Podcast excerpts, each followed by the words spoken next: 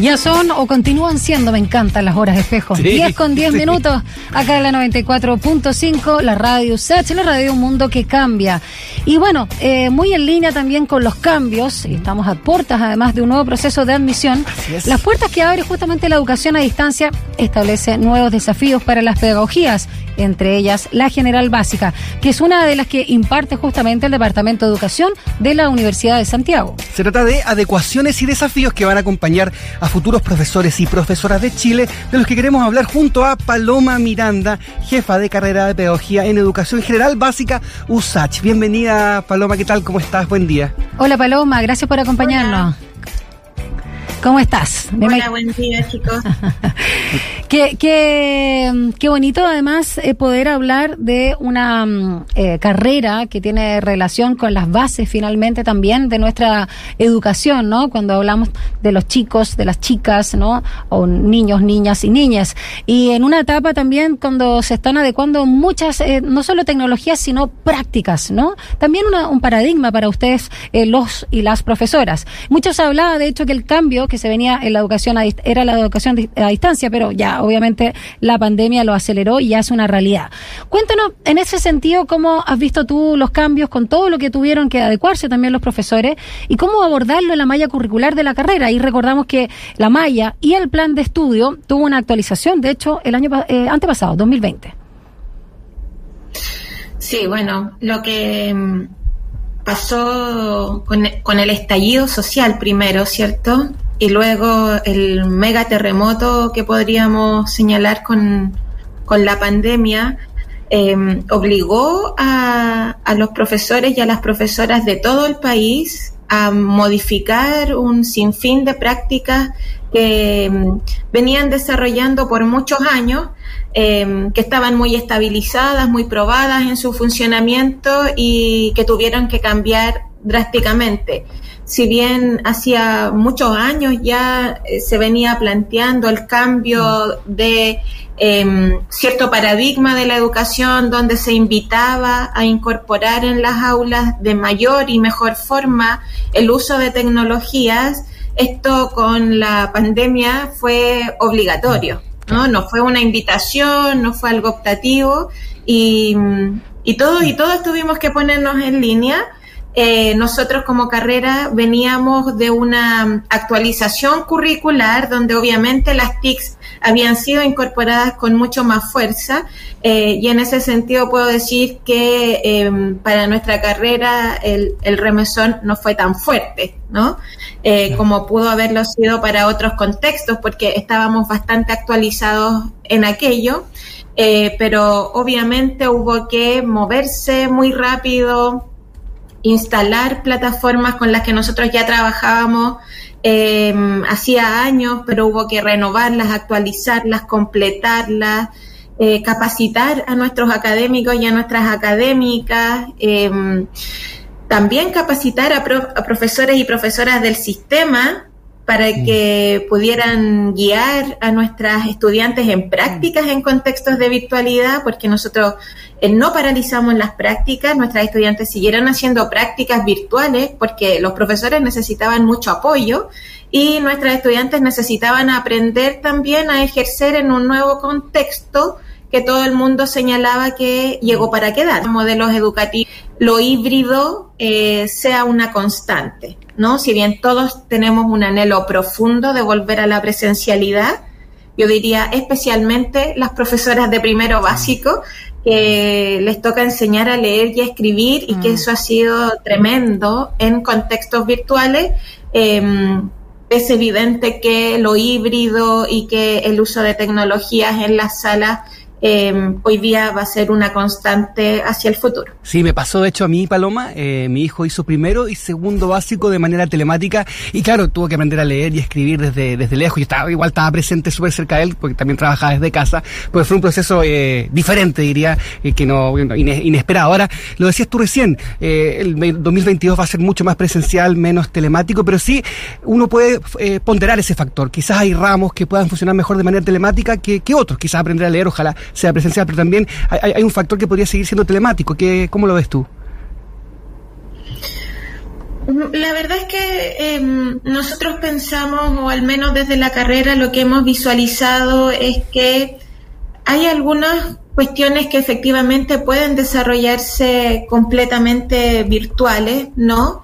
Eh, especialmente en la formación de profesores, al menos aquellas cuestiones que son de carácter más teórico, pero em, la mayoría de la formación del profesorado es una formación muy práctica es, una, es una, un aprendizaje situado, mm. al menos ese es el, el, postulado con el que nosotros trabajamos en la carrera, en que el aprendizaje es situado en los contextos mm. donde te desempeñas profesionalmente. Entonces, para ser profesor o profesora, para ser un profesor o profesora de calidad, tienes que formarte en los contextos de enseñanza escolar ir a las escuelas, trabajar con los niños, eh, con las niñas, trabajar con tus colegas. Incluso hemos observado, por ejemplo, a través de las prácticas profesionales y de investigación, de lo relevante que es para la conformación de la identidad profesional la sala de profesores. Lo que ocurre en la sala de profesores, las conversaciones que allí hay, las dinámicas. La transferencia, eh, ¿no? De experiencia. Claro, esta experiencia compartida, el, el el aprendizaje se logra de manera colectiva a través de la colaboración entonces, son elementos que nosotros no podríamos brindar a través de una experiencia mm. telemática, ¿no?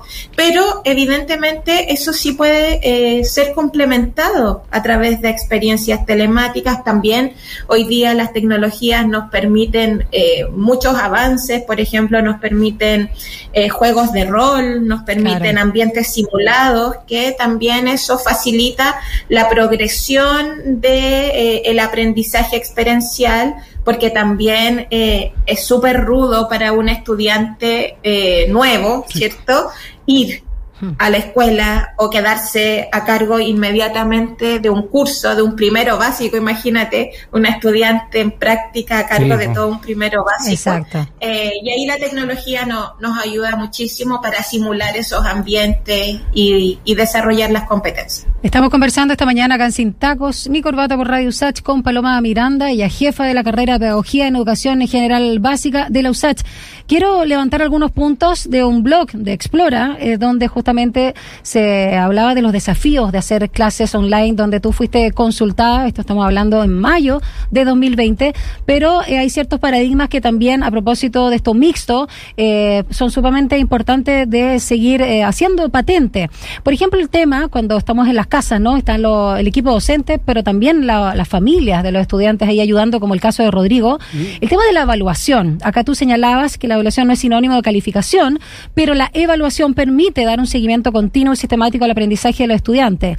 Y eh, también aquí eh, la extensión de las actividades sincrónicas, que no deben extenderse por más de 20 minutos en caso de trabajar con niños pequeños y no más de 45 con adolescentes o adultos jóvenes. Hablemos, me quiero quedar en el tema de la evaluación, porque sigue siendo esto de la, de la nota, eh, ahí se confunden los conceptos, como tú también señalabas, como la gran preocupación, sobre todo de los padres, cuando estamos todavía en un modelo bastante competitivo. Cuéntanos también cómo la cuarentena, eh, o más bien eh, todo lo de la pandemia, y esta forma, eh, digamos, a distancia de impartir y aprender, fue cambiando este también este paradigma.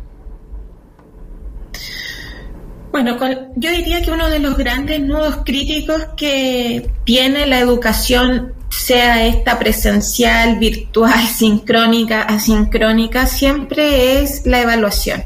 ¿ya?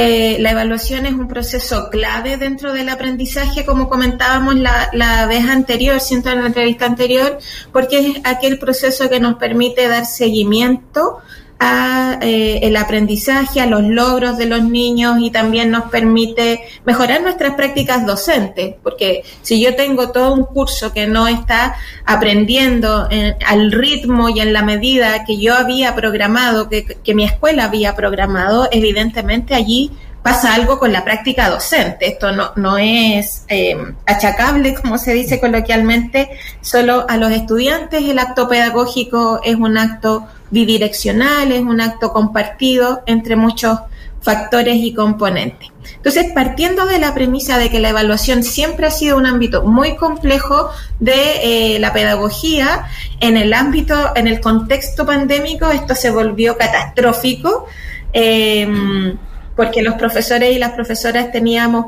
prácticas evaluativas muy eh, centradas en la presencialidad, muy eh, alineadas con la idea del control, ¿no? Entonces, esta idea de estar mirando al estudiante que está mm. respondiendo su prueba o que está resolviendo una situación evaluativa.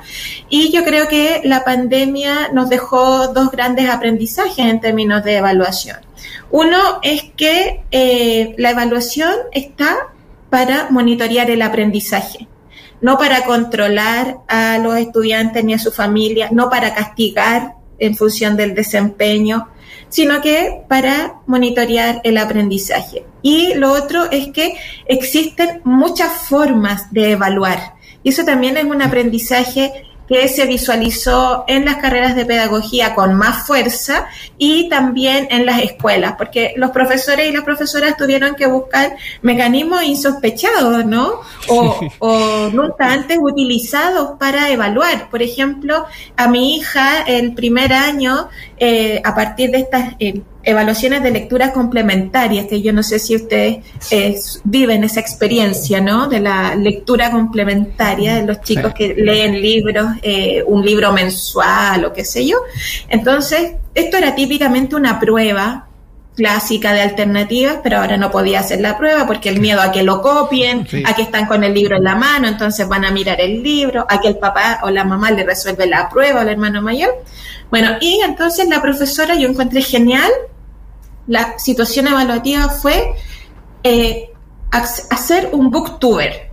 Ya contar el libro o no que sería que ponerse a contar eh, los booktubers son como los sí. eh, pro de libros. Sí sí, claro. pro de libros. Claro. Entonces ella estoy hablando quinto básico cuarto básico ah, tenía que invitar a la gente a leer el libro. Ah, Ajá, entonces tenía que contar de qué se trataba el libro, cuáles eran las partes más interesantes, qué le gustó, qué hacían los personajes y todo mm. esto, no sé, en cinco minutos, 10 minutos. ¿sí? Tú ahí te das cuenta que la creatividad del ser humano y particularmente del profesorado es una habilidad sorprendente que tiene una capacidad de adaptación fantástica y que podemos evaluar de manera amigable, de maneras lúdicas y que nos permiten igualmente eh, seguir el aprendizaje del estudiante, monitorearlo, calificarlo, porque evidentemente para el sistema educativo la calificación tiene una relevancia eh, está asociada a la progresión, entonces eh, también tiene una relevancia en ese ámbito de la certificación. Yo espero que esto haya cambiado los paradigmas. Muchos profesores han estado muy preocupados por el aprendizaje y la mm. evaluación en el sentido de que pareciera ser que los padres, las familias participaron mucho de la evaluación, más de lo deseado. Pues, eh, y entonces eh, el próximo eh, año escolar, que se inicia en marzo de, del 2022, muchos profesores van a hacer sus evaluaciones diagnósticas para eh, efectivamente constatar los logros de sus estudiantes y desde allí proyectar. sí, pues yo, estuve ahí, yo fui parte de ese, de ese grupo de apoderados que escuchaba todo. De hecho, no sé si están de acuerdo conmigo, Dani y Paloma, pero que esta pandemia de alguna forma revalorizó el trabajo de, los profesores, ¿no? Sobre todo los profesores de, educación general básica, porque antes uno dejaba al niño en la puerta y el colegio pasaban cosas que uno no se enteraba o más, bien contaba a los niños de su visión, pero ahora mi oficina estaba al lado mm. de la sala de clase y yo escuchaba todo lo que hacían, el esfuerzo que hacían las profesoras para, y profesores para, para mantener la atención en un formato que era nuevo para todos. Entonces, siento que hay una revalorización, revalorización digo, del, del, trabajo. Bajo ese punto de vista, también me imagino que hay mucha gente joven que quiere eh, dedicarse a esto, que quiere estudiar esto. Entonces, la pregunta es, eh, ¿por qué alguien debiese estudiar eh, la USACH, Pedagogía General Básica?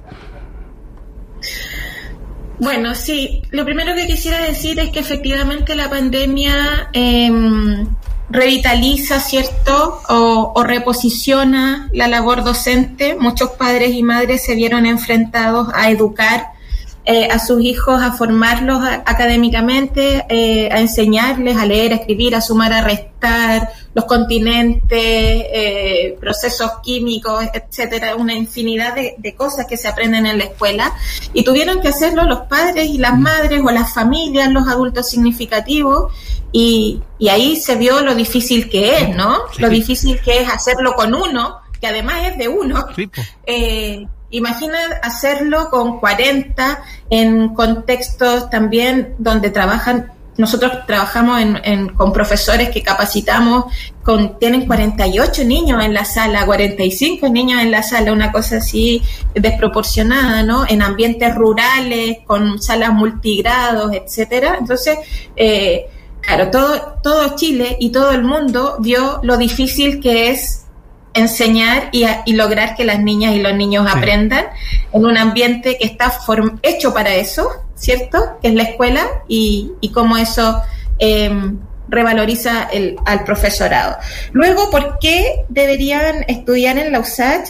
Bueno, yo primero diría, la USACH es una gran universidad es una, primero en la USACH, digamos, cualquier carrera que se vaya a cursar en la mm. USACH, y esto no porque yo trabaje en la USACH, ¿no? Me voy con la camiseta superpuesta, pero eh, la USACH es una gran universidad, es una, una universidad pública, en primer lugar es una universidad pública, es una universidad estatal, es una universidad que tiene una altísima sensibilidad por eh, los contextos sociales, por las problemáticas sociales.